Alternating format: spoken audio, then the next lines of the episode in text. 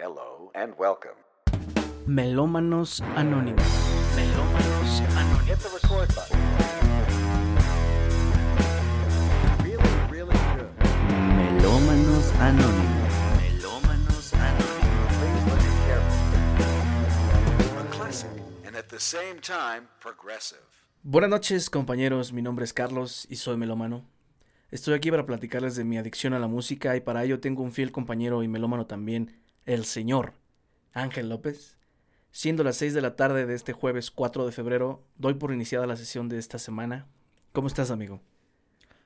Hi and welcome. Aparte I'm de, good. de intentando imitar mi, mi valiosísimo intro. I'm good, bro. And what about you? I'm perfect, motherfucker. Todo bien, todo bien, amigos. Ya cuatro episodios, ya llevamos un mes aquí con ustedes. Me Sí, siento cierto. bien, me siento contento. Que un mes entre comillas, pero sí viene siendo ya la cuarta semana. ¿Qué dice, ¿Qué dice febrero para ti, amigo? Tamales, tamales y tamales. ¿Qué- Fíjate qué que tengo que este- pagar, tengo que pagar los tamales. me tocó, ¿Te tocó? sí, ¿Te tocó el niño? me tocó el chamaco. ¿Dónde te tocó, El amigo? ¿A ti no? ¿O tú no partes rosca? Sí, sí, partí rosca y siempre a mi familia le toca, pero creo que este año no nos tocó a nadie, güey. Eso. De todos modos ni va a haber tamales, güey. Ah, pues no, no se puede. Pero pues en tu familia a lo mejor sí, ¿no? Unos de dulce. Ni que fuéramos los López. para comer tortas de dulce. No, mi mamá sí se echa su, su guajolota de rajas. Como debe ser. Ay, ¿Qué amigo, este- ¿tú cómo estás? Ay, ¿qué te digo, amiga? Ay, amiga. Cuéntame, amiga, por favor, ¿cómo Ay, estás? pues fíjate que mi marido... ¿Qué, Que qué sí este- parece el chisme que nos aventamos previo a empezar a grabar, ¿eh? eh, chisme ya de hora y media. Típico. Chismecito. Que- Para esto que- nací. que estamos, estamos cagándola duro porque hacemos prácticamente como tres podcasts cada vez que hablamos, güey, pero nada más grabamos uno. Tú me- Cuéntale a la gente que me dijiste, oye, ya tenemos que empezar a grabar porque no podemos seguir hablando sin monetizar. Sí, güey, ya todas nuestras pláticas tienen que estar monetizadas. Es que si supieran, o sea, de todo lo que hablamos, de verdad es joya. O sea, salen ahí muchísimos podcasts. Poco a podemos poco, hablar de economía, podemos hablar de la industria de la música, podemos hablar poco de- a poco nos vamos a ir que- atreviendo, güey, a, a decir lo que decimos en la llamada. Somos los reyes del podcast. Eso vamos a hacer en unos, no sé, cinco años. Digo, Dios ¿cuál, mediante. cuál, este, ¿cuál llamada? Estamos en, totalmente en vivo, frente a frente. Aquí tengo al señor Ángel López enfrente de mí. Puedo ver sus, Quédate sus en casa. hermosísimos ojos. Mis ojos color... eh, Chapopote. Ay, no. Que este- ¿Por qué Dios no? ¿Por qué mi mamá no me hizo con ojos de color? ¿Por qué no se casó con un señor que tenga ojos de color? Neta. ¿Qué dice tu horóscopo para este mes, amigo? Dice que me quede en casa, que vendrán nuevos negocios, Es que estoy que leyendo, firmaré 10 contratos leyendo aquí en el guion febrero, todavía no me la creo que sea febrero. de volada, ¿no? Ya va a ser 14 de febrero, amigo. Ay, la mercadotecnia. Que por en su cierto, máxima expresión. vamos a tener un, un especial del 14 de febrero. Ya casi. Va a salir el 11, creo, que es el jueves antes de... Porque cae en domingo el 14. Excelente. Para Los que- hoteles llenos. Para que vayas preparando tu, tu mejor, este... Mis mejores rolas para el 14 de febrero, ¿no? Exactamente. ¿Qué le, cómo, sí, ¿Cómo le van a hacer los hoteles este año? Pues, eh, mm, eh, la neta no sé. Creo que, pues, todo es mejor desde casa, ¿no? No traer- gastas. ¿La promo ahora va a traer este condones y cubrebocas o cómo va a estar el desmadre? La promo trae tu gel antibacterial, tu cubrebocas y una careta. De doble propósito la careta. Sí. ¿Cuál es el No otro va a haber propósito? beso. Ahí este, se los dejo de tarea. Vamos a, a Ay, no, no, no. hablar de, de- de- de- de los temas que nos competen, amigo.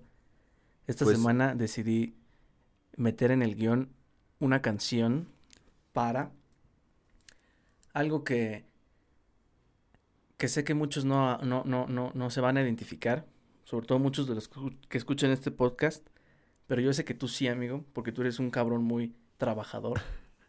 Entonces me interesa saber qué, qué este, canciones escuchas mientras trabajas.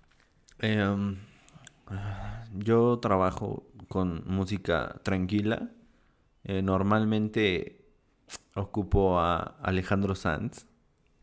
Alejandro Sanz.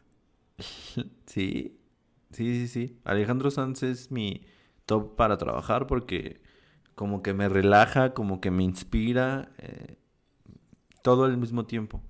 Pero es muy, muy raro. Yo sé que mucha gente me va a volver a... Lo que me ha pasado las últimas semanas, gente me escribe, ¿cómo Alejandro Sanz? o ¿cómo esto? O sea, luego le voy a criticarme, pero sí, Alejandro Sanz. Pero, ¿sí escuchas música para trabajar o no? Sí, mira, fíjate que cuando no estoy editando un video, sí. Cuando edito un video, pues ni de chiste, ¿no? Pero cuando estoy, no sé, escribiendo o cuando estoy... Me distrajo el del pan, perdón. Ay, no. Porque fíjate que, que en, mi caso, pues sí es prácticamente imposible. Me distrajo el del pan. Es, este, imposible. Y por eso también te pregunto, porque, pues, en, la, en la onda de la, de la postproducción, de la producción, etcétera, en general, pues es complicado que, te pongas a escuchar una, una canción mientras trabajas. Y yo, digamos, el único otro trabajo que he tenido, aparte de, de, producir, pues fue atendiendo la hotline. Entonces, pues no puedes escuchar música mientras atiendes este asuntos importantes. Pero, por ejemplo, para como dices tú, para la onda esta creativa de, de, escribir y demás, a mí me gusta, por lo general escucho podcasts, pero ayer, por ejemplo, estaba escribiendo y estaba escuchando a Muse. Ok. Estaba escuchando Butterflies and Hurricanes de Muse, gran rola para, para activarte. Pero en general te digo, escucho yo, por lo general, podcasts o nada. Es que es que fíjate que yo, eh, mi trabajo es, como te dije, normalmente editar video y estar siempre con el ruido de una entrevista o lo que sea.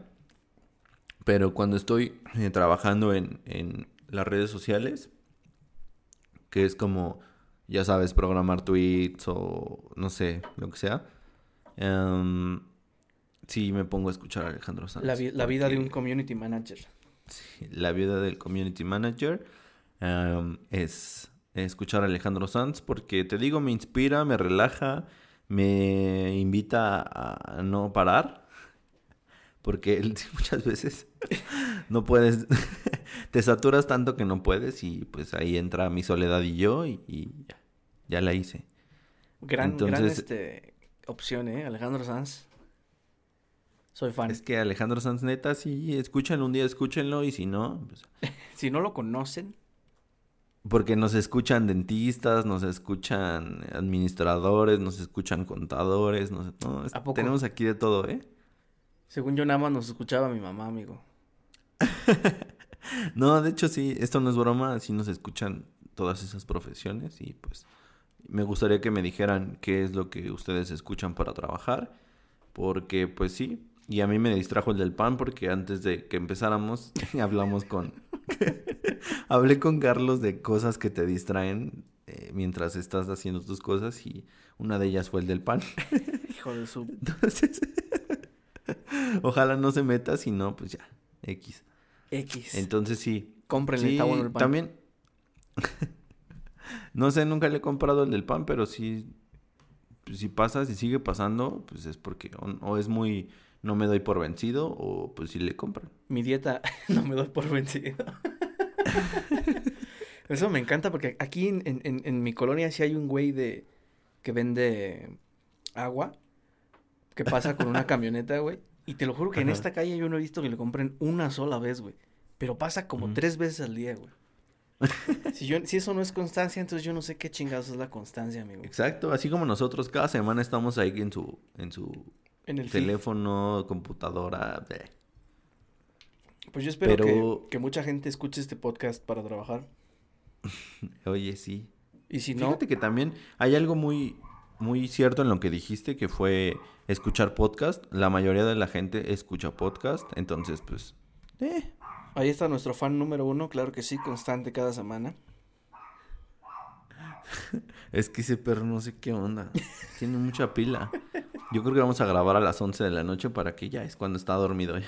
Él también quiere, quiere ser este, estrella de los podcasts, Sí, amigo. dice que él canta, él, él trabaja con...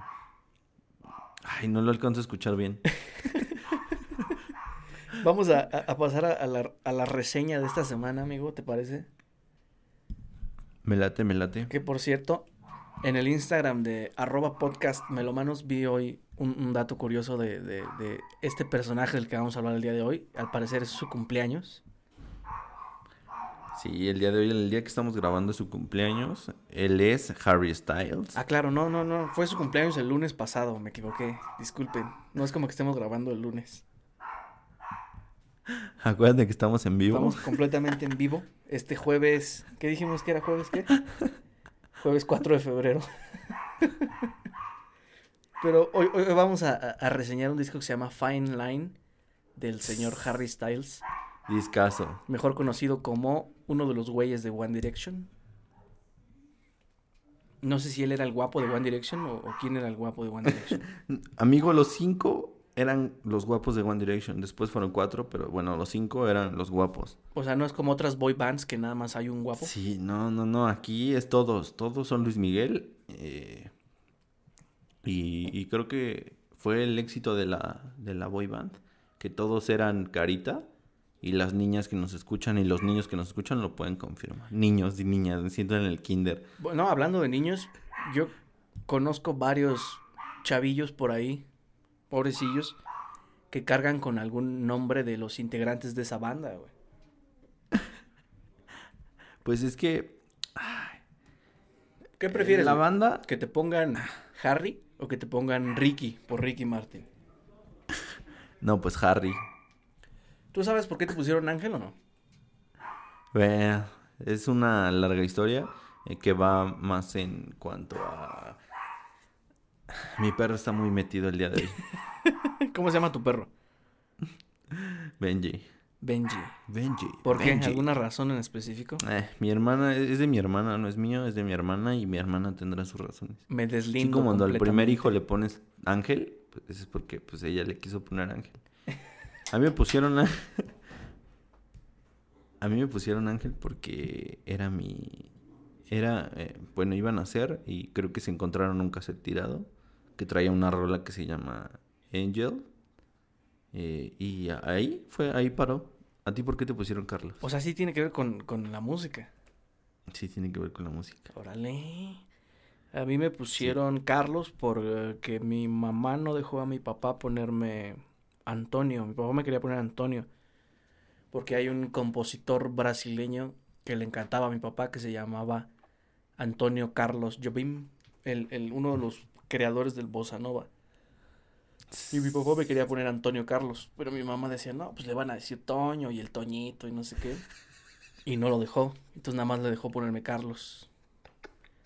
Y Alberto porque mi papá también se llamaba Alberto, supongo yo. Entonces, si yo tengo un hijo, tengo que ponerle algo, Alberto. Antonio. No, ponle Antonio, ¿qué? Desafía a tu mamá. No, no. Digo, un, un saludo a todos los Antonios que lleguen a escuchar este podcast. De hecho, yo tuve un jefe que se llamaba Antonio, pero no me gusta. San. Antonio. La verdad no es San un nombre Antonio, el que siempre está de cabeza. En fin, Ay, no. ¿De Pero qué- bueno, de qué- sabes nuestros de qué nombres es tienen este que ver con la música. Eh, este disco es del año 2019. 219 es, si no me equivoco, su segundo disco, ¿no? Ah, es su segundo disco, pero mira, yo creo que tenemos que hablar de algo muy importante, que más allá del nombre y que sean caritas o no, que en 2010 eh, salen de un, eh, ¿qué podría ser? Un, un show, un TV show. Un concurso, ¿no? bueno, un reality show, ¿no? Mm, eh, Sí, eh, el X Factor, que fue en 2010, como ya te dije. Em, la banda dura, a mi parecer, bueno, no a mi parecer, sino tengo entendido que dura cinco años. En 2015. ¿Qué es lo que pasa dentro de la cabeza de los cinco? Que en uno, uno siempre tiene que ser el, el que dice ya, no quiero estar con ustedes, ya fue mucho. ¿Qué pasa? O sea, sienten como la, se sienten con la confianza de salir siendo solistas, porque fue lo que pasó con, con Zayn. Zayn Malik, que fue el que, el que salió de la, de la boy band. Fue el primero. Y dijo, ya no quiero. Que muchos fans, o sea, si nos llegaran a escuchar las fans de One Direction van a decir, eh, no, esto no pasó, lo, lo que sea, ¿no? Pero, o sea, sabemos que siendo realistas, ya fuera de lo que es el ser fan, sabemos que pues chocan los egos, chocan muchas cosas. Entonces, siempre hay uno que va a querer verse más, aunque se siga llevando bien, a lo mejor sí, sí se sigue llevando bien con, con el resto. Eso también lo desconozco, porque claramente no soy fan. Claramente no los conozco. no, sí los conozco, pero sí tengo entendido que es como que va por ahí. Pues mira, como que uno sí, para- sí pasa mucho, ¿no? para empezar, si hay fans de, de, de One Direction escuchándonos, este, brínquense a la siguiente sección porque nos van a, bueno, me van a odiar por esta reseña. Pero creo que sí. Échale, la libertad de expresión es lo de hoy. No, o sea, sí, sí, sí, este, siempre pasa en, en las boy bands, o no nada más en las boy bands, en las bandas en general, ¿no? Por ejemplo, en la, la película esta que salió de, de Queen hace unos años, pues está, estuvo ahí el, el caso muy específico que le ofrecían, este, pues un montón de dinero a, a Freddie Mercury para lanzarse como solista. Y siempre, pues es, es decisión de, de- de- de cada quien, ¿no? Si, si decides continuar con, con tu banda o armarte como solista, porque creo que hablo por, por todos los, los músicos que, que han pisado este planeta, que dentro de nuestra mente siempre está ese yo puedo solo, ¿sabes? O yo soy suficiente como para sacar mi proyecto solista. Y muchas veces tienen la razón, ¿no? Como es el caso de, no sé, Michael Jackson, ¿no? El primero que se me viene a la mente, que pues él tenía su, su grupo con sus hermanos, los Jackson Five, se hace solista pues es un, madrazo mundial, ¿no? Entonces, siempre, siempre va a estar ahí dentro de ti esa, a lo mejor yo puedo solo, y, y la neta, qué chido que, que estos güeyes lo intentaron y pues creo que a todos les ha ido bien, ¿no? Eh, Es que ahí es donde yo te digo, ¿no? O sea, sí, te- la disquera te lo ofrece, pero creo yo que dijiste un ejemplo muy claro, ¿no? Con, con, con Queen. Eh, um, Freddie Mercury era el único que cantaba y creo que era el único con potencial para poder ser solista. ¿Sí?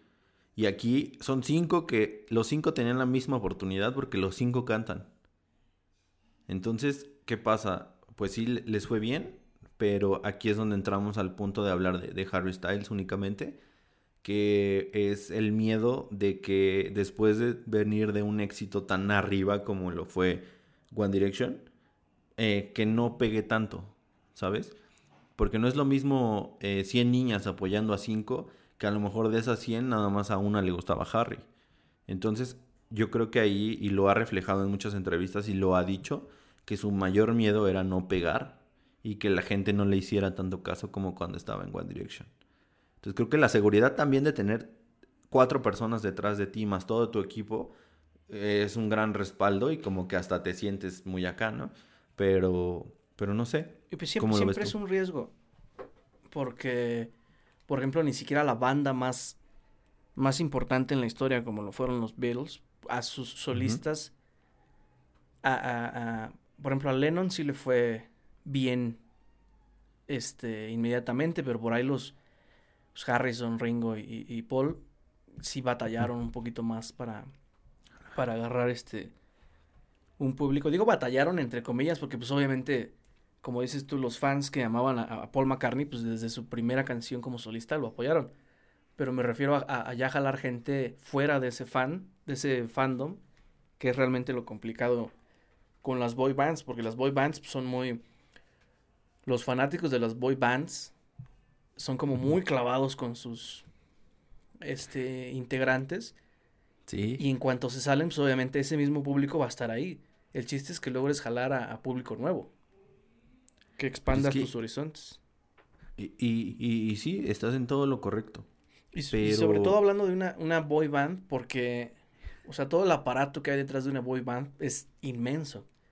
Hay gente que, o sea, prácticamente los chavos que están en una boy band es, es como los políticos, ¿no? Nada más es la cara acá. Porque atrás hay gente que te escribe, hay gente que te arregla, hay gente que te produce, hay gente que te viste, hay gente que te promociona. O sea, hay todo un aparato muy grande detrás de una boy band. Y entrar ya. Y solo no lo vas a tener. Ajá, entrar a, a, a, a, aventurarte como solista, pues ya es. A lo mejor. Siempre he manejado, siempre he manejado una metáfora con los grupos y con las bandas y con todo esto. Que es como, como vivir en un, dentro de una burbuja. Y cuando la burbuja se rompe, y, cada quien toma su, camino, creo que ahí es donde empieza lo, complicado, ¿no? Porque ya te repito, o sea, a lo mejor no sabemos que Harry Styles es inseguro, ¿no? Igual a lo mejor, pues no sé, eh, como que tiene miedo de que, y te, te comento, en entrevistas lo ha dicho, ¿no? Tengo miedo de que no pueda hacer un disco como David Bowie, ¿no? Y dices, o sea, está bien que te compares, no, no compararte, sino tener como gente que sigues pero también eh, creo que no debes de tener como límites eh, para poder hacerlo. No hay que, Entonces, en, todo... En, ningún lado hay que, eh, sobre todo en la música, ¿no? Que es de lo que yo te puedo hablar, es muy complicado tener un héroe, porque, o sea, claro que todos lo tenemos, pero si tú te, te, te, enfrascas en esta mentalidad, por ejemplo, de, de los músicos entrenados de manera clásica, que son este, entrenados para venerar a los artistas de hace 200 años. Sí. Jamás te vas a sentar a escribir algo que, que sea igual o mejor, porque siempre vas a tener en la cabeza como el, es que yo nunca voy a hacer el disco de X, o yo nunca voy a llegar a ser tan bueno como X. Entonces, no, no, realmente no puedes tener un héroe. Claro que, que, hay que ah, saber apreciar y, y, y, demás a los artistas que ya pasaron, pero si tú te sientas con esa mentalidad, nunca lo vas a lograr. Síganme para más consejos de superación personal. Arroba Carlos Echeverría EST. no, sí, sí, sí, sí, sí. Y, creo que es inevitable, ¿no? Tener tu héroe es inevitable. Por ejemplo, ¿tú, ¿tú tienes un héroe dentro de la música? Este, yo mismo, amigo. no, claro que tengo, tengo muchos.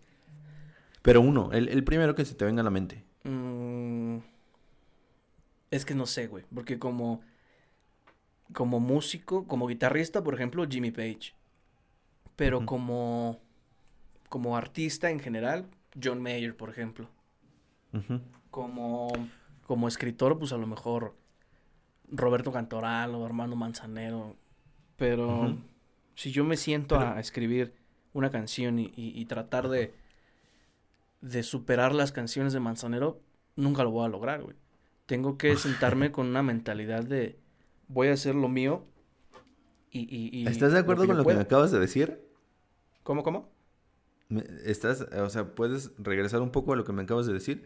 Dijiste, si yo me siento a querer hacer una canción como él, y es lo mismo, o sea, me estás dando la razón a como los músicos pasan esas etapas de decir, quiero ser, por ejemplo, con Harry, que dijo, quiero ser como David Bowie, hacer un disco como David Bowie. Y, y, al final del día, pues vives con ese miedo, ¿no? De nunca poder hacer un disco igual o mejor incluso, ¿no? Por eso, pero yo no, yo no me puedo sentar con esa mentalidad, güey. De, de, quiero hacer algo como X, porque nunca me va a salir. Porque nunca te va a salir. Entonces, ¿qué pasa? Ahí es cuando tú tomas tu propio camino y te creas tu propio camino. Y el que es, te digo, yo lo noto como ser algo introvertido, eh, logra en este disco gracias a, a consejos, ¿no? Porque siempre te arropas como de lo que sigues, ¿no? Tú a lo mejor puedes, en, alguno, en algún rato libre tú te puedes poner a ver, no sé, una entrevista de tal persona o, alguien que sigues, ¿no? Y, creo que con la edad y con la madurez y con las experiencias con las que vives, te dan como cosas, ¿no? Por ejemplo, eh, lo que hacía David decía mucho el, el siempre sumérgete un poco más eh, de lo que tú crees que eres capaz. O sea, tienes que salir de la, de la profundidad y como dar ese paso, como ese salto de fe para poder realizar algo. Y fue lo que pasó con, con, con Fine Line. El David. Sí. Entonces, ¿qué pasó, qué pasó con, con Fine Line? O sea, para mí es un discazo. Tú me puedes dar tu opinión más profesional. Pues no, no, no profesional, güey. Pero. O sea, de, de lo que hablas es, es este, como tal, la madurez musical, güey. Y al final del día es como cualquier madurez que tú quieras alcanzar, no vas a llegar sin hacer nada. Entonces, en el caso específico, por ejemplo, de, de este güey de Harry Styles, a lo mejor su, digamos, su primer disco no va a ser el disco que él, que represente lo que él más quiere, porque no puedes meter gol cada que tocas el balón. O sea, necesitas volarla varias veces, ¿sabes? Necesitas cagarla un chingo de veces. Y yo sé que detrás de, de todo lo que saca un artista hay muchísimas canciones que ni siquiera lograron el corte. Sí, Pero las que sí lo lograron, pues poco a poco vas madurando musicalmente. Creo que cuando eres músico y, y aparte, mm, eh, aparte de, de ser tú el que las, el que las interpreta, el escribirlas yo creo que también es mm, como mostrar tu lado más noble, ¿no? Como mostrar eso que te en algún momento te dolió o en lo que en algún momento te hizo muy feliz. Muy vulnerable. también eso es, es un valor, ¿no? O sea, es agarrarte de valor cuando eres una figura pública. Pues es que sí. O sea, yo, yo, por ejemplo, he tenido la ventaja de, de ser nadie, ¿sabes? Para escribir. Entonces no tienes ese ¿qué dirán de mí? Porque nadie me conoce. Pero como dices, este güey es más complicado porque este güey ya era una figura pública. Y, y qué figura pública. Yo creo que por eso son tantos miedos y tanto, tanto, sí, tanto temor de sacar algo, Y ¿no? sobre todo Y que ya- creo que en el primer disco le fue muy bien. Y en este segundo, pues te digo, creo que ahí sí el hilo narrativo que maneja, pues sí es mucho a estar vulnerable con la gente que te va a escuchar. Pues es que Y ya, la gente que te va a poder llegar a cuestionar. ya existe una expectativa, güey. Y, y, y a lo mejor no en, en cuanto a... No, no, no veamos el lado de la calidad, sino simplemente la gente que seguía a la banda ya tiene una expectativa de, de tu sonido. Que de repente Sí. tú digas, no, es que yo, yo quiero hacer otra cosa. Es ahí donde viene lo, lo que dices de la inseguridad. Que a lo mejor la- la- la- el público de One Direction estaba esperando One Direction parte 2, ¿sabes? Y, y este güey dijo, no, pues yo quiero hacer otras cosas. Y se atrevió a hacer otras cosas, güey. Porque ya, ya entrando, digamos, en la reseña del disco, pues hay muchos géneros un poco más arriesgados que lo que se manejaba él con, con One Direction. Muchísimo. Que digo, Y como... al final del día, este güey pues, es un producto también, ¿no? O sea, tam- también tiene una disquera atrás de él Sí. y todo lo que llegue a sacar, pues es viene medido, ¿sabes? Todo está probado. No es como que lo vayan a dejar hacer algo completamente fuera de la caja, porque pues, hay mucho dinero atrás de él que, que no van a comprometer sacando algo que pueda o no pueda pegar, que es de lo que hablábamos en, en algún capítulo con, con Enjambre, ¿te acuerdas?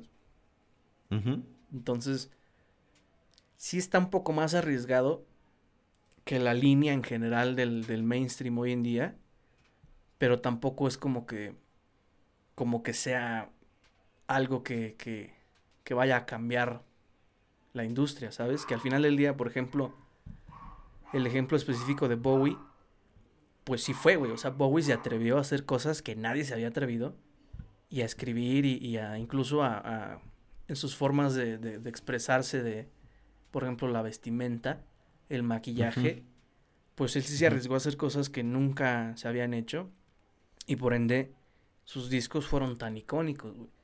Y, y Harry hizo lo mismo, o sea, ahorita hizo lo mismo, porque pues venías de acostumbrado a verlo de una manera y vestido eh, como uniformado junto con los otros cuatro, con los otros tres ya después, pero también dar el, te digo, como que juegan muchos factores, ¿no? Y dar ese brinco de, de, de quitarte los miedos y también como músico, hacer, yo creo que cada que tú haces una rola, y, y lo hemos platicado tú y yo, cuando haces una rola, siempre tratas de que tus demás rolas sean mejores. Pero ¿qué pasa cuando te gustan más las primeras que lo último que escribiste? Pues es, es aún, yo estoy convencido que un artista nunca te va a decir eso, güey. O sea, un artista siempre su mejor canción es la última canción que acaba de hacer. Que estás acá. Entonces, ¿por qué? Porque es una presión de lo que pueda suceder o lo que puedan llegar a pensar la gente allá afuera. Entonces tratas de hacer tu mejor esfuerzo porque el disco pasado sea mejor, este que viene sea mejor que el pasado. Y el que ahorita, pues a lo mejor el que lo va a rebasar, el que va a seguir, ¿no? Y creo que eso es lo que te plantas como, tu objetivo que te plantas como, como artista. La bronca es que aquí no hay forma de saber qué tanto, qué tanto él quiso hacer, güey. Porque lo que te digo, al final de cuentas tener a, a la empresa atrás de ti, no sé yo qué tanto haya sido que a lo mejor él sí quería hacer algo más arriesgado, algo que sí pudiera cambiar eh, la, perspectiva, no nada más en él, sino en, la música en general, como lo que hizo Bowie, y no lo hayan dejado porque, pues sí, o sea, sí, sí tiene, sobre todo los, los, los guitarrazos, por ejemplo, ¿no? Que es un disco que trae buen, buen contenido de guitarras, en una época en la que pues casi ningún disco que tú escuches en la radio trae guitarra. Todo es este, digamos, sintetizado. Entonces sí, sí trae por ahí algún, algún riesgo en ese sentido, en los géneros, en, la instrumentalización, pero todo está muy, muy, muy medido, ¿sabes? O sea, es como, como cuando estás chavito y te dicen, sí te voy a dejar tomar, pero no te van a dar la botella completa, güey. Te dan una, dos cubas y se acabó, güey, ¿sabes? Ajá. Y entonces, por eso digo que no sé qué tanto es que, que él no se haya querido arriesgar mucho o que no lo hayan dejado, güey. Sí, es que eso de que no te dejen también es muy... Pero bueno... Pues es que creo que es gente profesional que sabe que, que sí va y que no va, ¿no? Pues es gente que al final de cuentas su chamba es hacer dinero, güey. No, hacer el, siguiente disco que vaya a cambiar la música para siempre, güey. Esa es, la bronca, güey, que...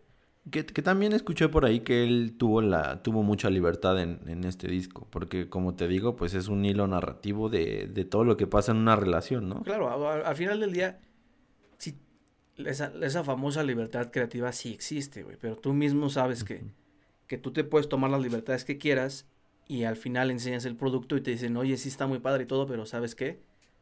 Hay que cambiar esto, hay que mover esto. O sea, la idea en general sí te dan la libertad, pero a la hora de, revisar el producto final se vuelve un, oye, cámbiale esto, muévele esto, esto está muy arriesgado y demás cosas, ¿no? Porque, o sea, vamos a darle ya, digamos, estructura a lo que estamos hablando, porque estamos diciendo de riesgos y la chingada, pero a lo mejor la gente no entiende o no sabe de qué estamos hablando, ¿no?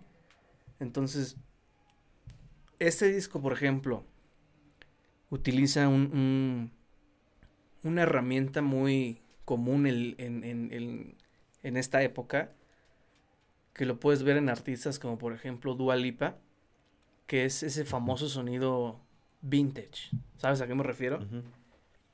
Y no, no, no, por ejemplo, Dua Lipa lo usa mucho en, el sonido como tal, que tú escuchas una canción del último disco de Dua Lipa y dices, me suena.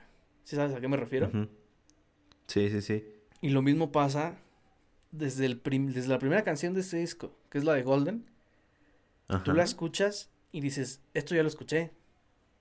Te suena muy conocida, ¿no? Y por ejemplo, un güey que es muy clavado con la música como yo, lo primero que, empiezo a pensar es, ¿cuál es esa canción, sabes? Yo ya la escuché. Y entonces empiezas como que a, a, revisar tu biblioteca y dices, se parece a esta, se parece al otro o más este específico suena como este artista o es esta ¿Qué tiempo? Tiempo, eso ahí entra en podría entrar en irte a la segura? No, la segura ahorita es por ejemplo reggaetón, ¿no? Y lo hemos visto con, artistas que que, que que, traen atrás disqueras que a lo mejor su, su éxito fue no quiero decir el nombre, pero bueno, va lo, que hablábamos fuera del aire la vez pasada de, de Patti Cantú. Que Patti Cantú pues, tuvo éxito en la era del pop rock, ¿no? Que estaba de moda, muy de moda el rock. Y ella y su, con su grupo era como pop rock, ¿no? Pero hoy te metes a ver sus canciones y son ritmos latinos. como le llaman, Sí. ¿no? O urbano le llaman por ahí. Sí, sí, ¿Por sí. qué? Porque es lo que está de moda. Entonces, esa sí te la asegura, ¿no? O sea, pegarle a estos ritmos a los que les pega Harry en este disco sí es arriesgado, güey, porque no es Que- lo que está de con moda. Patty no sé. Pero Que con Patty no sé. Porque siento que con Patty es más como irte a lo que la disquera te pide que a lo que tú quieres cantar. por eso, o sea, no, no, no, no es crítica como tal a la persona. pero sé por dónde es sí, sí, crítica sí, al- al Pero se entiende por dónde vas. Ajá. Porque Sí, sí, yo sí. sé, o sea, yo entiendo que que el artista está sujeto a lo que lo dejen hacer, güey. Que- Pero cuando hablas tú de, de- de- de- por ejemplo, cuando hablas tú de Ariana Grande, no hablas Ajá. de la persona que es Ariana Grande, sino cuando hablas de Ariana Grande hablas de el artista, todo lo que hay El detrás. Tú métete a Wikipedia a, a buscar una canción de Ariana Grande, tiene de 5 a 10 escritores la canción. Sí, tiene sí. Tal Sí. productor, tal este arreglista, tal este ingeniero de mezcla, o sea, son muchísimas personas las que hay detrás de un artista. Tú, o sea, tú dices Ariana. Grande y dices, ah, la, la, la persona que es, no, me refiero yo al, al, al producto, pues, I- igual con Harry, ¿no? Te digo, a lo mejor Harry quería hacer algo más arriesgado, más rockero, y no lo dejaron, ¿no? O sea, cuando, cuando, y es bien importante resaltar esto, qué bueno que lo dijiste, porque no es, o sea, el desmadre que, que digamos aquí no es personal en contra de ese artista, es en contra del, perdón, de la persona, es en contra del artista, no en contra de la persona. La persona a lo mejor piensa lo mismo que yo estoy diciendo, güey, como de, es que yo quería hacer algo así, así, así, pero no me dejaron. Sí, no me dejaron. Ajá. Pero te digo, usa, él, él usa esa herramienta que es, no la segura, pero sí está muy comprobada, güey. o sea, no es arriesgarse tanto. Que sabes que hay una probabilidad muy alta de que sí la gente lo escuche, ¿no? Pues es que ya, o ya que está, sí una estación de radio en cualquier parte del mundo la, la toque. ya está clavado en tu cabeza ese sonido, ¿sabes? Sí. O sea, no es como Sí, si sí, vas sí. a un restaurante que está intentando hacer cosas nuevas, que dices, bueno, a lo mejor a la gente le gusta o no le gusta, pero si le gusta y es algo que yo inventé, pues, güey, soy el creador de algo, ¿no? Ah, que tú abras Decía- un restaurante y digas, voy a hacer, este, palitas, ¿no? Que es ya comprobadísimo que a toda la gente le gustan las alitas.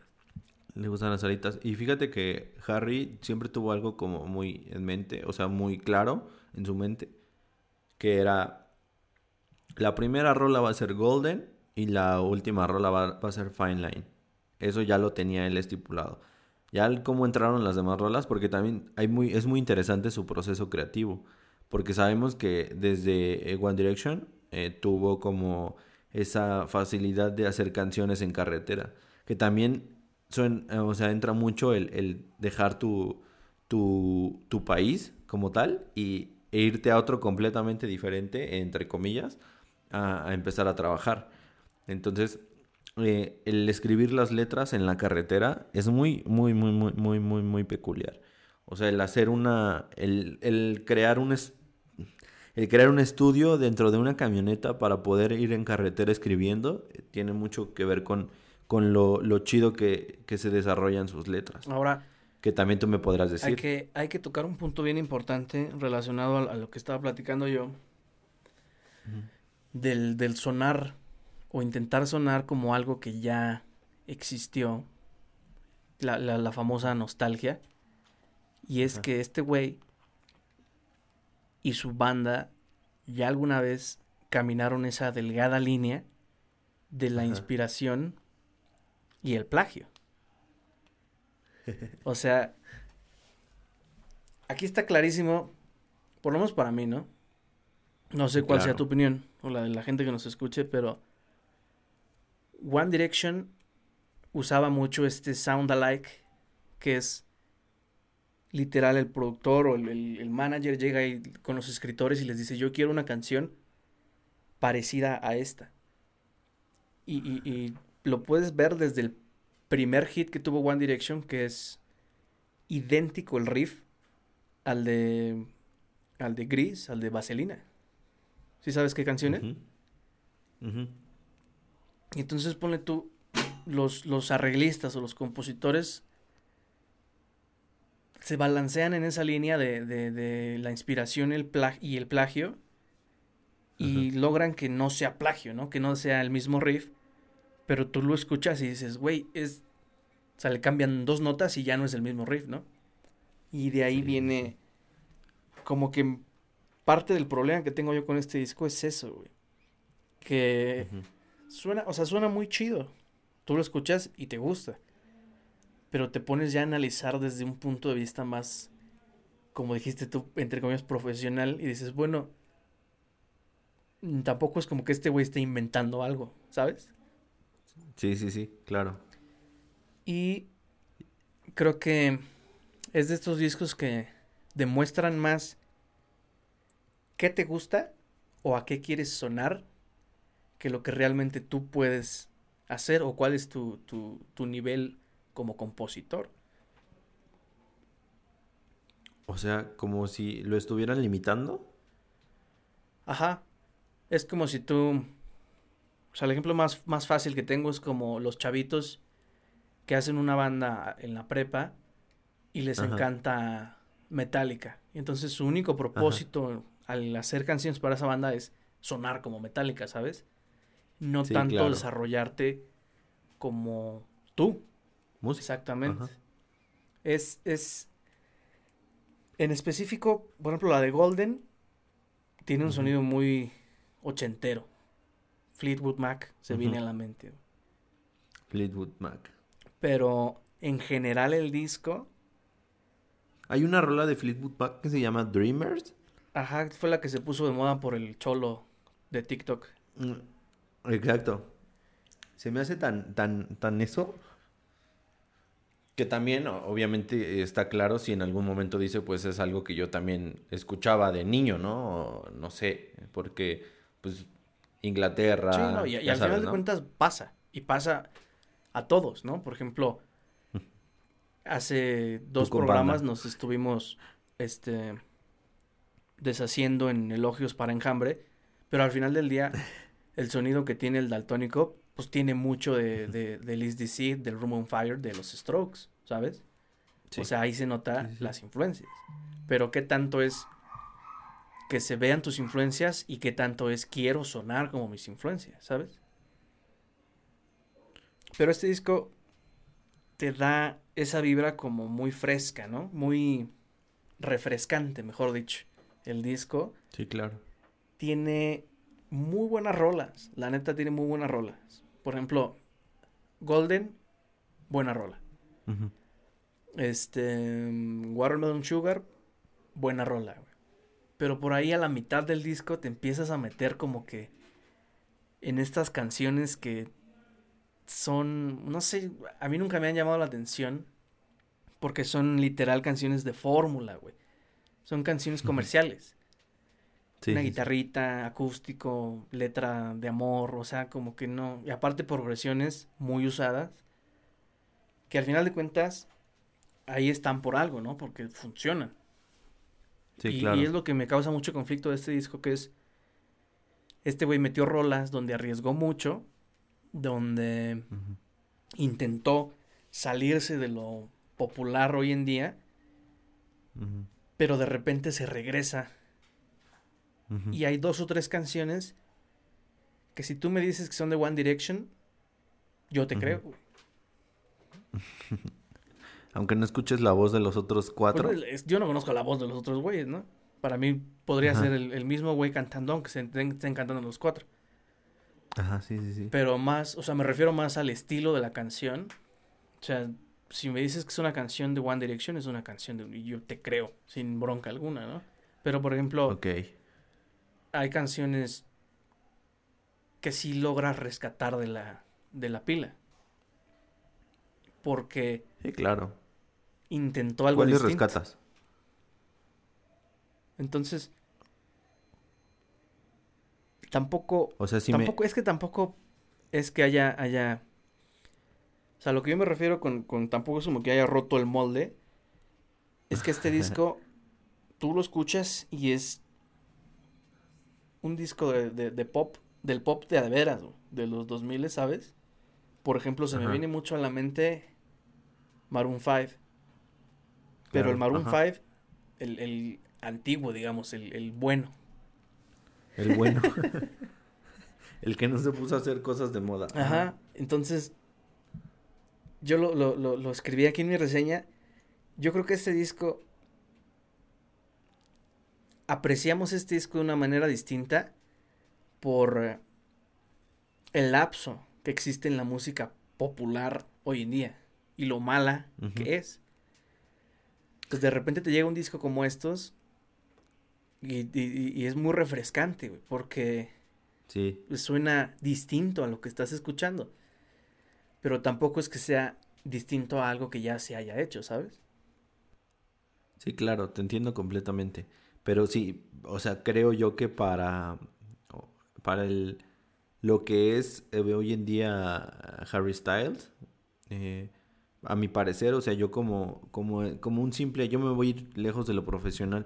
Sabemos que aquí siempre, en este espacio, siempre tú eres como el de la voz más eh, profesional y te lo repito porque sí tienes más estudiada la parte eh, técnica y, y la parte lírica. Pues tengo más biblioteca, nada más, güey. Eso. Y yo, pues tengo más como oído de, de fan, porque al final del día es eso. O sea, sí, toda la vida he escuchado música, pero al final del día yo tengo más oído fan. Entonces, para, a mi parecer, pues sí es algo que tú dices, wow, o sea, ¿qué onda con estas rolas, no? Y, y sí mencionaste una parte muy, muy padre, que es como el, el que no sabe, el que primero empiezas con un golden y luego dices, ok, Watermelon Sugar está chida, Adore You, pero de repente caes en rolas que dices, ok, esto no va como en orden, como si esto no hubiera sido hecho a la par que las otras rolas. ¿Estás de acuerdo? Suenan muy distinto. Exacto. Y, y, est- y al final del día está padre, ¿no? Estábamos eh, comentando con Enjambre que, bueno, que, que, que el daltónico se podía escuchar de manera Lineal, sí. eh, lineal y aquí no podría pasar eso, o sea, y tú me lo dijiste, si, si yo pongo una rola de en medio puedo decir que es One Direction o alguna boy band sin problema. Simplemente métete a Spotify, ve el disco Ajá, y creo que triplican las reproducciones de las primeras tres rolas de las siguientes tres. sí, sí, sí. Es la misma, o sea, yo te doy el análisis más profundo, más sesudo, pero al final de cuentas se refleja en la gente, que como dices tú, nada más entran a escuchar sin ponerse a analizar, pero ahí está reflejado, güey. Las primeras tres canciones son las canciones más escuchadas del disco y las triplican en, en reproducciones Sí, a las sí, anteriores, digo, a las que siguen.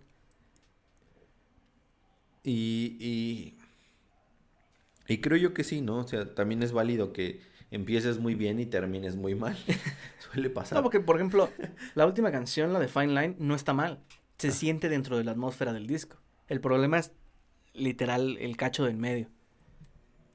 Ok, a ver, si, si, si tú me dijeras que tienes que calificar, si yo te dijera que tienes que calificar el disco, ¿tú qué me dices? Del 1 al 10. Fíjate. Si este disco hubiera salido en la época dorada del pop, 2000 a 2000, ay, a lo mejor 10, ¿no? Que, que por allá en los 2010 ya empieza la época famosa del pop, electropop, todo ese relajo, ¿no? Que estaba muy de moda la, la música electrónica y los artistas pop empezaron a hacer música electrónica. Eh, sí, completamente. Pero si hubiera salido en aquella época, ponlo a competir con algún disco, no sé. No quiero decir nadie, ¿no? Para no comparar. Pero Pues lo que decías, ¿no? Maroon ándale, 5. güey. Com- ponlo a competir con el disco de Maroon 5 que trae This Love, por ejemplo, o la de su otro éxito, ¿cuál era, güey, en, ese- en esa época? She, Will Be Loved. Ajá, O sea, le da en la madre a este disco, ese disco de Maroon 5. Pero duro, güey. sí. Entonces, en esa, Sí, sí, sí. si hubiera salido en esa época, para mí es un 6 de Diez. 10, güey. Hoy- Lo siento como un 8.5 más o menos. güey. Ok, ya, ya, ya te entendí. Eh, sí, sí, sí, sí. Porque aparte, por ejemplo, hablando de temas más técnicos, la producción, lo- el único riesgo que toman realmente en, en- en la, produ- en la mezcla, por ejemplo, es el, el slapback, que es un efecto de espacio, un delay en la voz muy sesentero. Y a mí me gusta mucho, pero lo mete como en tres rolas, güey. Entonces le da, le da un, un- un ambiente a la voz muy retro. Y se escucha bien su voz con ese efecto, pero nada más lo usaron en las rolas más rockeronas, ¿sabes? A mí me, A mí me gustó mucho esta parte de, de decir que este disco llega cuando veníamos acostumbrados a cosas completamente, eh, no quiero decir malas porque hay cosas buenas dentro de las malas, muchas diría yo, pero sí viene a romper como con eso que veníamos escuchando. No, pero o sea, sí, ahorita el pop pasa por una época muy mala, la verdad, malísima. Y, y que este disco pues, le da un levantón. Porque hoy en día domina, afortunadamente, si te fijas tú, los artistas que dominan la escena, no te vayas lejos, aquí en México, es gente fuera del pop. Y por pop no me refiero al género, sino me refiero a lo mainstream, pues. A los artistas Sí, que sí, vienen apoyados por disqueras. Ahorita reinan güeyes que a lo mejor ni disquera tienen, güey. Porque están haciendo lo que ellos es que quieren. ya viven viven en la época de ya no queremos, ya no necesitamos a la disquera porque mi música se vende en redes sociales o yo mismo puedo tener la capacidad de dar de lanzar mi disco en X Y plataforma. que toman muchos riesgos. Por ejemplo, los reggaetoneros a la hora de la mezcla toman muchísimos riesgos. En, en las frecuencias bajas de repente meten muy, o sea, el bajo muy cabrón. Que a lo mejor un ingeniero de mezcla tradicional te diría, no, vas a reventar las bocinas de la gente. Y a esos güeyes les vale madre y lo meten porque suena ponchadísimo, güey. Y es, por ejemplo, aquí donde, en este disco de Harry, de donde flaquea mucho a mi opinión es eso, güey. Uno, los arreglos. La neta, por ejemplo, la de Golden, yo la, la, la, la puse, agarré el bajo, güey, me senté a, a- a sacarla, güey. Ajá. Y daba para muchísimo en el bajo, güey. O sea, en el bajo pudieron haber hecho cosas espectaculares con un buen bajista. Sí. Y esa canción ni bajo tiene, güey. Trae un cinte como bajo. No tiene bajo eléctrico, pues. Eléctrico. Y te vas, por ejemplo, a, a ondas como Dua Lipa. El, el último disco de Dua Lipa tiene bajo tocado por una persona. Y es de las cosas que levantan mucho los arreglos de ese disco son los bajos. Inclusive hasta la, la, la canción esta de Doja Cat, que está muy de moda, tiene bajo. Sí. Y es lo que realmente la levanta. El beat, el bajo. Y aquí siento que pudieron Sí. hacer algo muy cabrón con los bajos, sobre todo en, en Golden. Y dejaron pasar la oportunidad. Las baterías también están muy bajaditas de tono, güey. En general, los arreglos y la producción es muy radio friendly, ¿sabes? Nada muy loco. nada agresivo. ¿Crees que crees que en este disco la música eh, está muy por debajo de la lírica o ahí van en un 50 y 50? Van a la par, güey. Porque Van a la par. tampoco... Por ejemplo, la, la canción que yo más resalto de este disco es la de She. Y es porque es la que más coco tiene en los arreglos. Y es la que más se arriesga en la letra, güey. sí, sí, sí. Estoy completamente de ¿Tú, acuerdo tú qué contigo. calificación le pones? Fíjate que yo como, te repito, como un oído Como fan. sí es un, sí es un disco que disfruto porque sus sencillos que me llevaron a escuchar el disco, pues me atraparon. Que creo que es el chiste de la estrategia de hoy en día de sacar sencillo por sencillo. Em, y de esperar el disco, de decir ya lo quiero escuchar todo. Y creo que no me decepciona tanto el, el escucharlo completo después de venir de escuchar esos sencillos. Porque, porque sí, creo yo que del primer disco al segundo disco, pues sí resaltan más canciones a mi parecer. Ya no es, ya no es un Sign of the Times o ya no es un, no sé, ya es como, ya te memorizas más las, las canciones. Y en cuanto a sonido, te digo, a mí me parece muy, pues sí, muy, muy nostálgico, muy, muy chido Que- de, de perdón que te escuchar en un interrumpa, güey, pleno pero 2020. Es lo que yo decía, güey. Si te fijas, me estás dando la razón ahora tú a mí, güey. Que. Digo, ahorita les pondrás nombre a las canciones a las que te refieres, güey. Pero de este disco ya puedes rescatar por ahí a lo mejor tres, cuatro canciones que son distintas. Que te vas a acordar en 10 Eh. años, güey. Ah, no mames, la de Watermelon Sugar. Sí, sí, gran sí. rola, güey. Y las otras rolas que yo te digo, Gran rola. a lo sí. mejor no. Ya se cortó esta madre. Gran rolota. Estamos Sí, sí, teniendo sí, estoy- estoy dificultades técnicas en este podcast, al parecer. Pero al final del día, Lo que creo le yo acabo de decir al señor Ángel López no le pareció y me colgó la llamada. Creo yo que, pues sí me late, me latió mucho este disco. Ay, Carlos, se te cortó la llamada. Se te cortó la llamada. Uy. Estaba tan buena la plática. Está bien que te estoy Sí, regañando, güey, no, pero no, no, me cuelgues tampoco, cabrón. No, pues se cortó. Dame, vamos, ya, ya, ya que estábamos tratando de ponerle nombre a las canciones, ¿te parece si me das tu top de este disco? ¿O no, o no, lo, no Mira, lo tienes? voy- Sí, sí lo tengo. sí lo tengo, claro, ya lo tengo de cada ocho días. Eh, yo me voy en el en el 5 con She. Ajá. Em, mi 4 es Charlie. Em, mi 3 es Watermelon Sugar. Eh, mi 2 es Adore You.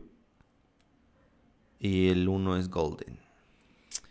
Fíjate que creo que lo tenemos volteado, güey. ¿Tu 5 es Golden? Mi 5 es Adore You. 4 Ok. Fine Line. 3 Watermelon Sugar. 2 Golden. Y el 1 es She. Si, si hay una canción que yo rescate Sí. de este disco, es She. Es She. En fin. Un saludo al buen y, y Harry. la que menos te gustó, esta es una excepción nada más por esta semana. ¿Cuál es la canción que menos te gustó del disco? Ah, no- la verdad no me acuerdo ni del título, güey. Pero sí te puedo decir que fuera de estas 5, ninguna. Ok. Saludos al buen Harry. Todo, el- todas las veces que dije Harry, no pude evitar pensar en, en el video del bananero. ¿Te acuerdas de ese video, güey?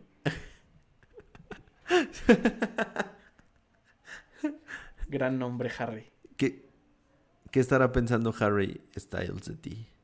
Putas, Harry. Seguramente no. Vamos a, a nuestro tema del día porque ya nos extendimos otra vez en la reseña. Maldito Harry Styles.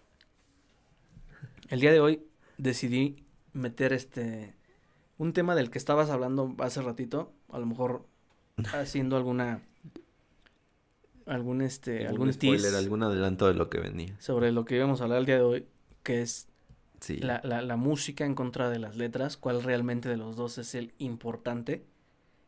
Vamos a, a debatir, el señor Ángel López y yo. Si tuviéramos que debatir, ¿cuál escogerías para defender, güey? No, es que está muy complicado defender una rola que tenga estas dos partes. O sea, me vas a dar la respuesta de, de, de, de morra básica de, de, de, ¿qué música escuchas? Ay, pues es que escucho de todo, o sea, hay mucho. Escoge una, güey. es que tipo que a mí me gusta de todo. O sea, yo puedo estar en la fiesta y... Escoge una, güey. Mira, tú dame una. Ah, cámara. Yo te voy a dar una, ok, va. Te voy a dar una. El baile y el salón. ¿Qué prefiero, la música o la letra? ¿Qué prefieres, la música o la letra? La música mil veces. ¿Por qué? Porque me preguntaste, güey, y te contesté. Explica tu respuesta, casi casi pones la del examen, güey, de tu... Ahí, ahí te va, ahí te va A lo que me acabas de decir. sé, te di una pones, canción. güey, y luego abajo ves que pone el puto maestro. Explica tu respuesta. Chale. Sí, justifica tu respuesta. sí, sí, sí. Pero eh, vamos al punto en donde muchas veces tú como, como músico me puedes decir que te vas más a la, a la música que a la letra. ¿Sí? Bueno, Y creo que ahí, ahí, ahí, déjame terminar, ahí creo que muchas personas van a pensar diferente. Aquí no es de que todo el mundo se va a ir sobre la música o sobre la letra.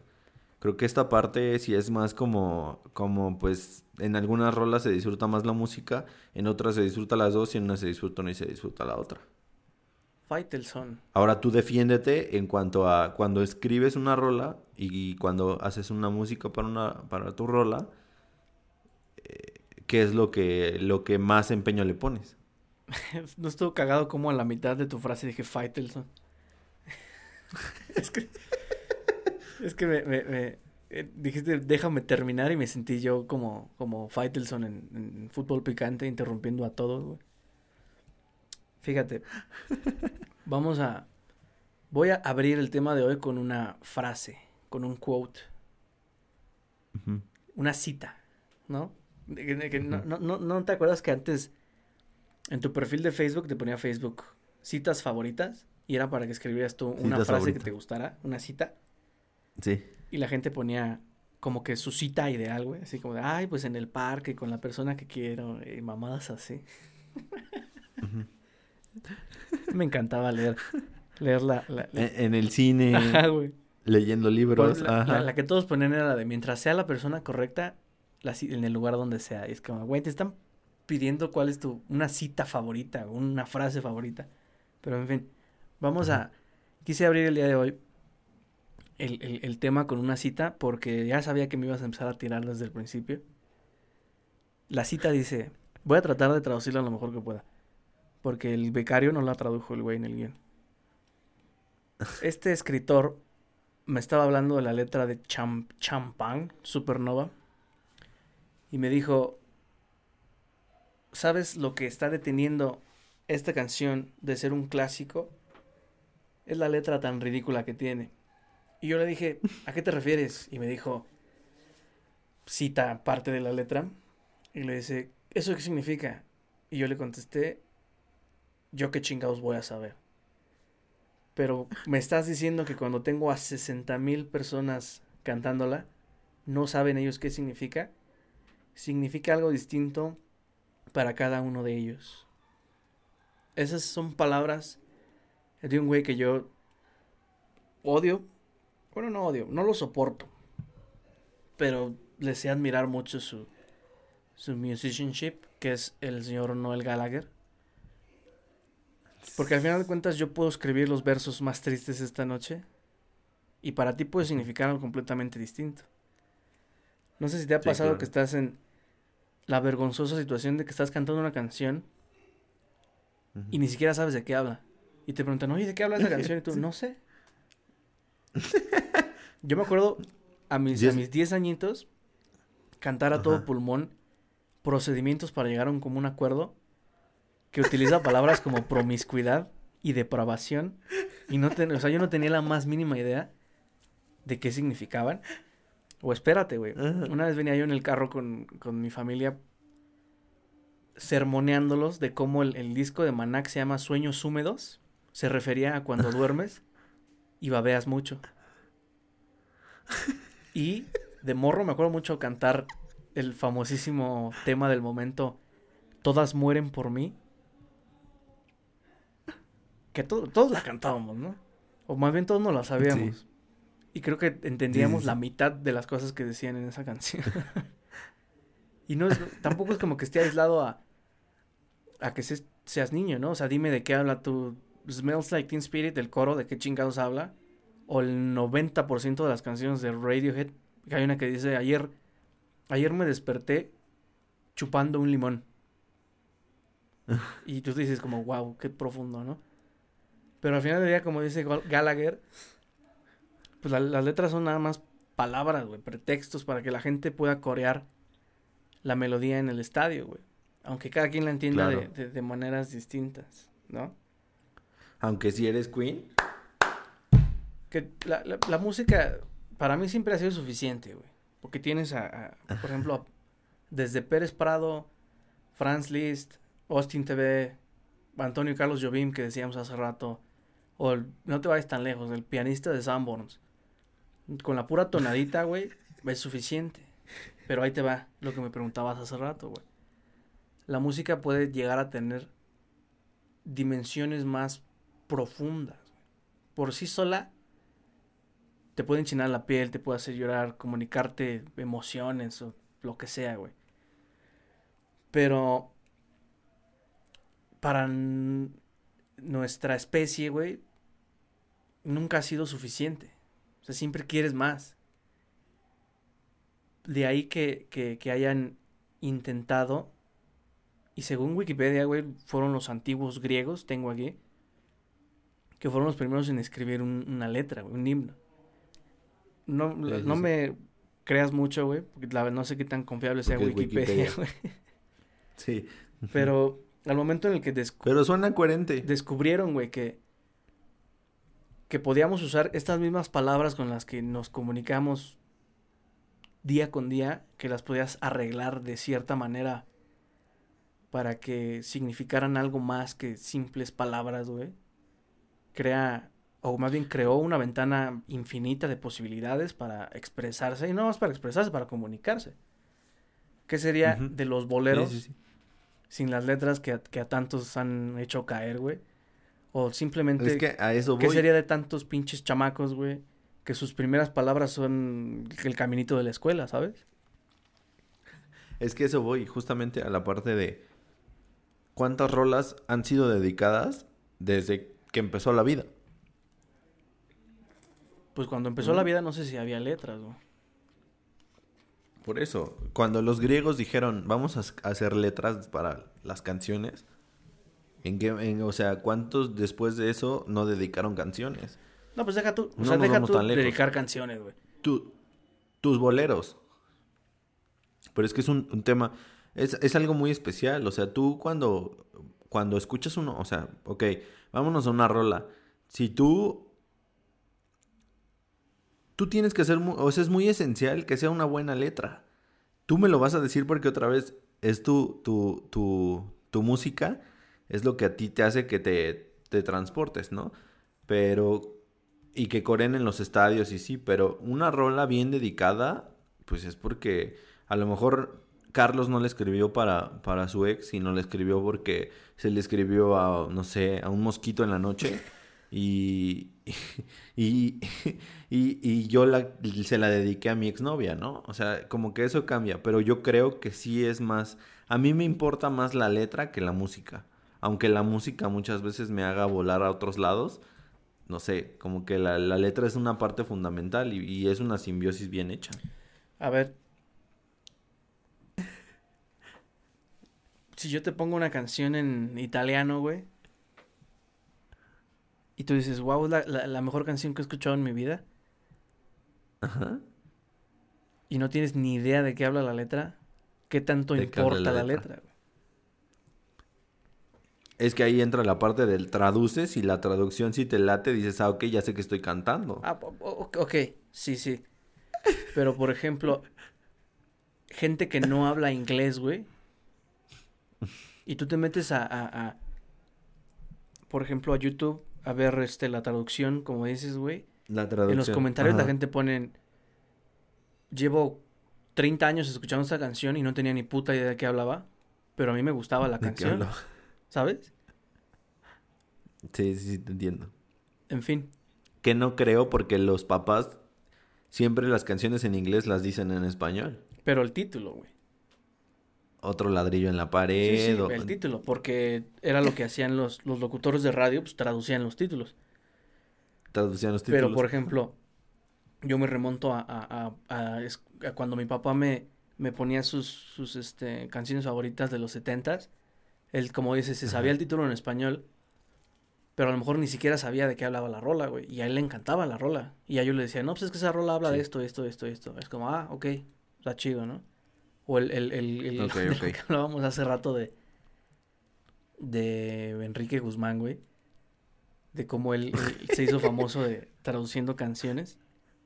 Traduciendo canciones. Pero al final del día, hay canciones que ni siquiera, o sea, que no traducían literalmente, sino componían otra vez. Entonces, ¿qué tanto Sí. influía que a lo mejor la letra en inglés estaba chida y en español salió de la verga, o al revés?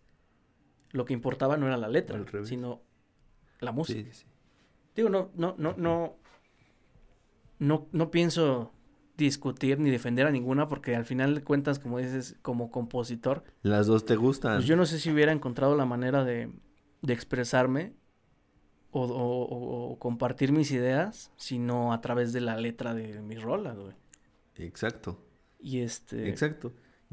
sí creo que, que le da otra, un valor agregado a la música. La letra le da un valor agregado, pero bien cabrón. Y, y cada quien, te digo, por eso yo te digo, cada quien va a tener diferente idea, ¿no? A lo mejor a ti la música, no sé si te gusta mucho esto, lo viajado y ya sabes, pues la pura música te va a llevar a, a Shanghái. La, la y música de la letra, marihuanos que pues, escuchas. Pues es que sí, al final del día te viajas a otro lado. ¿No te gusta y, Austin TV? Y la disfrutas. ¿Nunca ¿Eh? te gustó Austin TV? Claro, y Austin TV es el, el claro, el claro ejemplo. Ahí tienes a, a- bueno, es que Norte Collective ya era A más, puro, a sí- puro sí drogadicto. tenían dice letras. Ahí tienes a puro drogadicto escuchando sus canciones sin letra. ¿Dónde quedaron los boleros? Fíjate nomás. ¿Dónde quedaron los boleros? Sí, esas canciones sí enamoraban, ¿no? Con esa me conquistó tu abuelo. ¿Te parece si pasamos a, a- a la magnífica conclusión? ¿O tienes algo más que, que Y decir? me gustaría que la gente, me gustaría que la gente sí nos dijera qué es más importante, si la música o la letra, y ahí se ve el tiro. Claro. Bueno, en- como conclusión, para ti es más importante la letra. Para mí es más importante, para mí, para mí es muy importante las dos, pero la letra creo que sí tiene un rol importante tanto en inglés como en italiano como en español. O sea, si yo hiciera un disco con las letras más hermosas que vas a leer en tu, en tu vida, pero la música, digamos, es la misma canción, los 15 tracks, ¿dirías que es el mejor disco de la historia?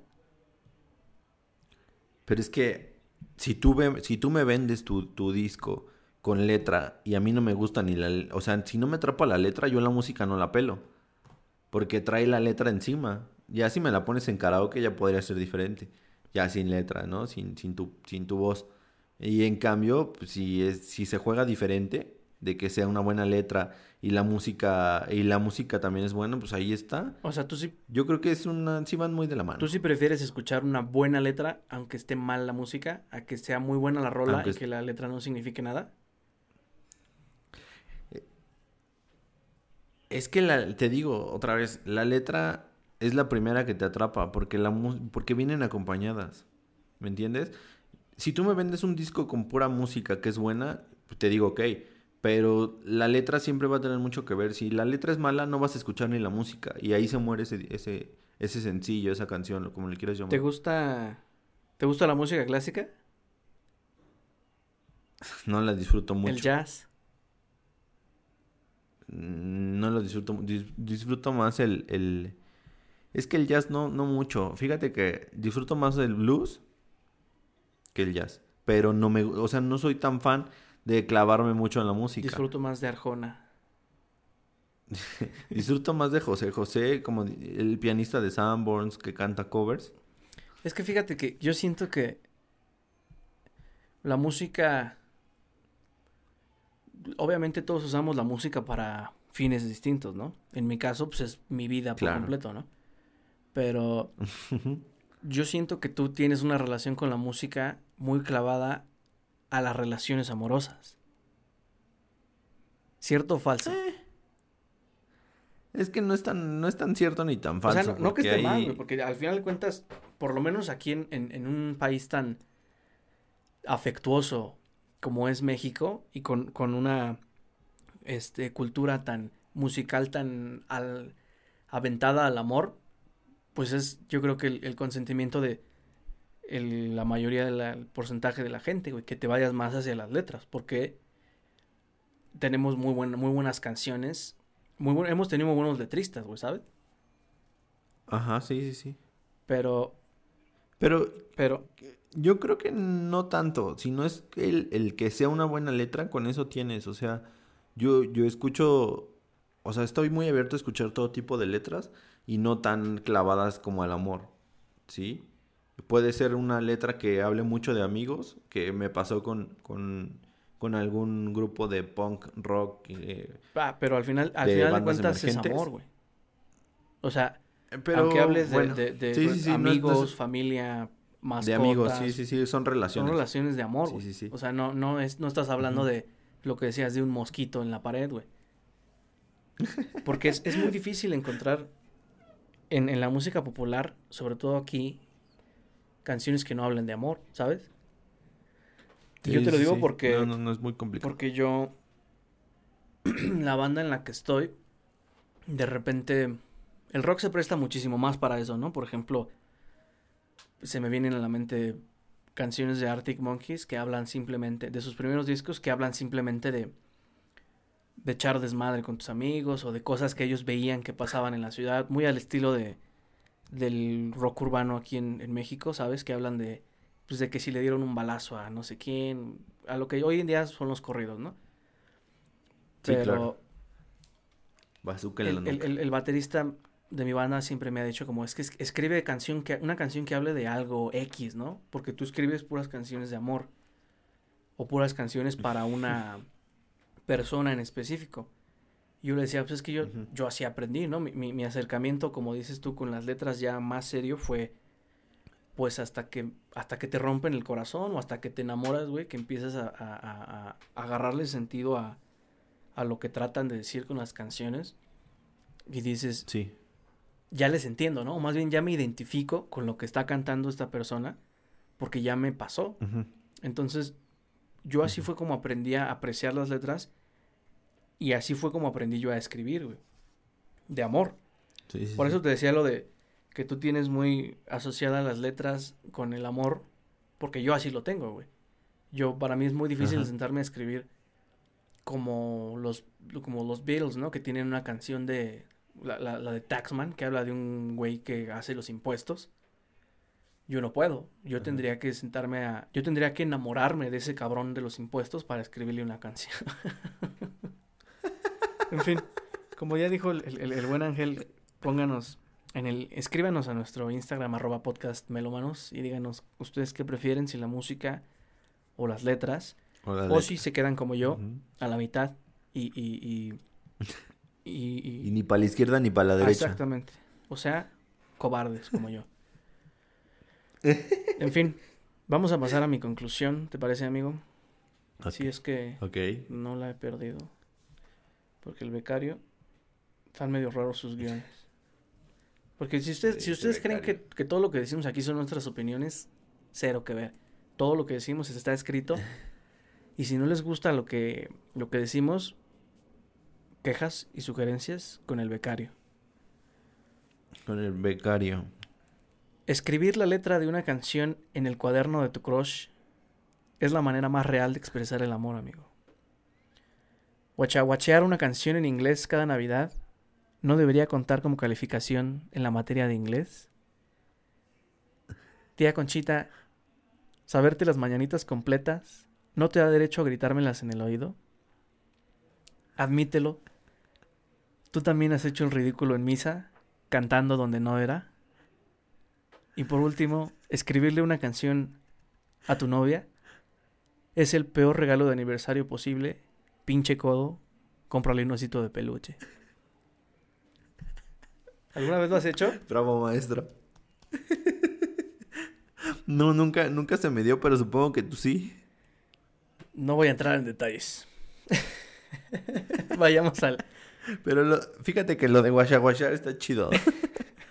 Es que está bien cagado como tu calificación de en diciembre en, en- en las materias de inglés siempre era como apréndete Rodolfo el Reno en inglés y ya sacas 10, ¿no, güey? Y nada, los niños nada más es como sí, da, da, da, da, da, ni se aprenden la letra, güey, ni nada. En fin, saludos a, a- a todas las maestras de inglés que nos escuchen. De Rudolph the Red-Nosed Ranger. Saludos a nuestra maestra de inglés de la prepa, que la verdad no me acuerdo cómo se llama, pero tengo una foto con ella. Ni yo, tuvimos como 20. No, pero hay una muy específico que, que castrábamos mucho y tengo una foto con ella ahí abrazándola. La, la- la- si la encuentro, te la, te la voy a enseñar, amigo. Me la mandas porque no me acuerdo quién era. Esta semana me tocan a mí las random lyrics. ¿Sabes qué es la metafísica, amigo? Porque va, va, va a entrar en juego en este capítulo. Ahí te va. Ok. Y dice, no quiero estar solo cuando termine. No quiero que sepas. No quiero estar solo. Pero puedo sentir que algo se apodera. Puedo sentir que tomas el control de quién soy y de todo lo que he sido. Amarte es el antídoto. Mm, 10 segundos para contestar. Me, me siento ya Marco Antonio Regil. Marco Antonio Muñiz iba a decir.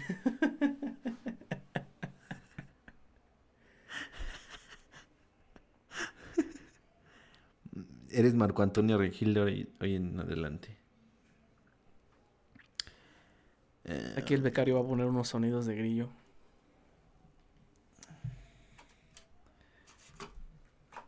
te voy a decir algo y, y no te quiero exhibir. Ajá. Pero... ¿Y si me lo dices en inglés? Ya vi que usaste Google tú también. Nah, como crees? si, si- si tuvimos, si tuvimos que practicar las letras de las canciones y, mi- y es mi top uno, dímelo en inglés. La canción se llama Amarte es el antídoto de los cadetes de Linares. no, no es cierto. Te quise tirar por ahí un- una, una bola curva, pero ya vi que, que, que escribes bastante rápido. Nel, Y eso que la- Si te digo que La los- traduje yo, güey. es mi rola número uno. Es mi rola número Porque uno. sí dije, busco la traducción en Google, Nel, porque la va a googlear y le va a salir. Pero aún así, al, al parecer soy buen traductor entonces, güey. Ah, al parecer es mi número uno y se llama Golden. A ver, dime, dime, dime cómo, cómo diste con el... Con, con la canción. ¿Cómo digo la canción de qué? Pues si toda es mi top uno. ¿De qué página la sacaste, güey? Letras.com. Letras.com. No, es, es una que dice eh, sonido lírico. Pues fíjate que hablabas de...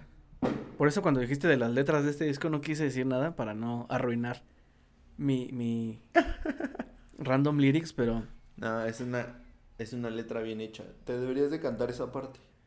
la verdad a mí no me gustó la letra de la canción, güey. Pero ya siento que hoy ha habido mucha tensión entre los dos, así que ya no, no, no, no, no discutamos, diría Luis Miguel. Siento que hoy, siento que hoy a ti no te gustó Fine Line y a mí me encantó. no, pero está, está chido. Eh, yo escojo entonces el, el, El del- el- Pero el del dentro de 15 días, El- porque no es por hacer spoiler, pero dentro de 8 días ya tenemos escrito el capítulo. Y, y este, bueno, no vamos a decir quién, pero como, como, como, no, como de qué traes ganas de reseñar dentro de 15 días, güey. Eh, ya verás. No te voy a decir. Surprise. ¿Qué nos vas a, ¿qué nos vas a recomendar esta semana, amigo? Eh, esta semana les voy a recomendar una película que me hizo llorar el fin de semana. Eh, um, basada en una historia real de un chico con cáncer terminal. Em, se llama Clouds. Eh, si buscan la rola en Spotify, se la podrán encontrar ahí, la original. Entonces, em, es una gran película. Creo que es una. Es una. eh, Es un. Pues respetaron mucho la historia. El director es un director saso que ha hecho películas como A dos metros de ti. Que igual trata como la misma historia de personas eh, ya con una enfermedad avanzada, casi casi, pues ya en, en su etapa final. Entonces, pues sí, de, este es Clouds está en Disney Plus. Quien no tenga Disney Plus, pues seguramente la podrán encontrar en alguna página. Está en Cuevana. Está en Cuevana. Y si no, pues les voy a pasar una app que también pueden ver películas ahí. Esperen el tutorial en mi Que canal la de. YouTube. Cómo descargar Ya películas me vi. gratis. 2021. Ya me vi. Este es cinco pasos para descargar películas. no, pero sí, véanla si tienen oportunidad. Tiene muy buena música. Incluso esa, esa canción que hizo él es muy buena. ¿De quién es? Y pues ¿De ¿Eh? quién es la canción? la canción, el chico, te digo que es una historia real. El chico falleció en 2013, me parece. Y el chico se llama... em, es Zach... Saxovich. Ah, ok, sí vi que la subiste a tu historia. Sí, es esa y, y pues ya. Yo les voy a recomendar. Eso fue todo por esta les voy a semana. recomendar un, Eh, un, Carlos no va a este, reseñar nada. un disco que estaba 100% seguro que íbamos a reseñar, pero por lo visto Ángel es bueno para googlear canciones en inglés. Es un, un- un disco que que a mí me dio otra perspectiva de de la composición porque como que estamos muy acostumbrados a no nada más en la música sino en general en, en el entretenimiento a, a- a ver y a escuchar cosas de la que salieron de la pluma de un hombre. No sé si te pase que hay como inclusive hasta un movimiento en este en las series y todo ese relajo que es como las películas y, y series de amor y demás cosas siempre están como desde la perspectiva de un hombre y siempre se han escrito desde la perspectiva de los hombres porque en general han, han reinado los escritores este masculinos. Y por ahí este es muy refrescante sobre todo para nosotros como hombres ver la otra perspectiva no la perspectiva de una mujer creo que es este te cambia la, la manera de ver tanto las películas como las series que por ahí ha habido últimamente bastantes afortunadamente bastantes series y películas escritas por escritas y, y dirigidas por mujeres Por y valen muchísimo la pena porque te, te- te- te explican las cosas desde el otro lado de la, la otra cara de la moneda, ¿no? Entonces yo cuando, cuando escuché este disco y, y- y analicé las letras, es, es una forma muy refrescante de ver eh, el mundo desde un punto de vista femenino. Es una gran escritora, Nina Persson, y, y este disco la verdad vale muchísimo la pena precisamente por las letras amigo. Tú que dices que es todo para ti la letra escucha este disco se llama Long Gone Before Daylight de la banda de los Cardigans. Escrito por eh, Nina Persson la vocalista. La, la- la forma que ella tiene ver, de, de ver las relaciones amorosas y las relaciones en general está muy cabrona. Digo, me, me- me cambió la, la- la perspectiva completamente. Y lo- la verdad lo recomiendo muchísimo. Las rolas están cabroncísimas. Y es una de mis bandas favoritas, los Cardigans, que desafortunadamente vinieron al, al Vive Latino del coronavirus. Y no canceló. Pero pues yo no me atreví. Digo que bueno, ¿no? Bien. Sí, no, qué bueno que te cuidaste y te quedaste en casa desde el día uno. En fin, eso fue todo por esta semana, amigo. Creo que ha sido de nuestros, de nuestros Eh, no sé. capítulos más este, polémicos. Polémicos. Porque el becario me escribió cosas horribles para decir. Yo me quiero disculpar con el señor Harry Styles personalmente. Al rato le voy a echar una llamada. Le voy a decir, oye Harry, no te tomes nada personal. Este, todo lo escribió el becario. Y, Todo es por el A rating. todos los fans de, de- de Harry que escuchen esto, échenle la culpa al becario. Yo, que- yo nada más leo lo que me ponen aquí. Sí, Yo nada más soy la, sí, sí, la- sí. la estrella del programa. 100% de acuerdo.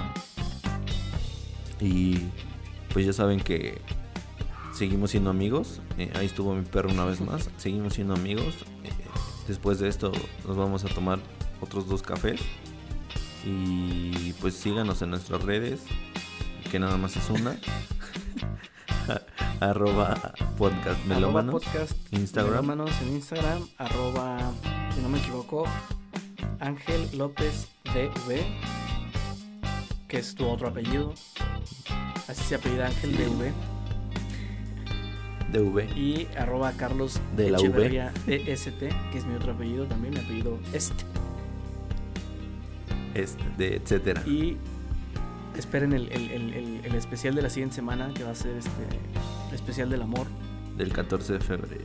Amigo, recuerda, ella no te ama porque te sabes la pelotona completa. Cambio y fuera. Bye.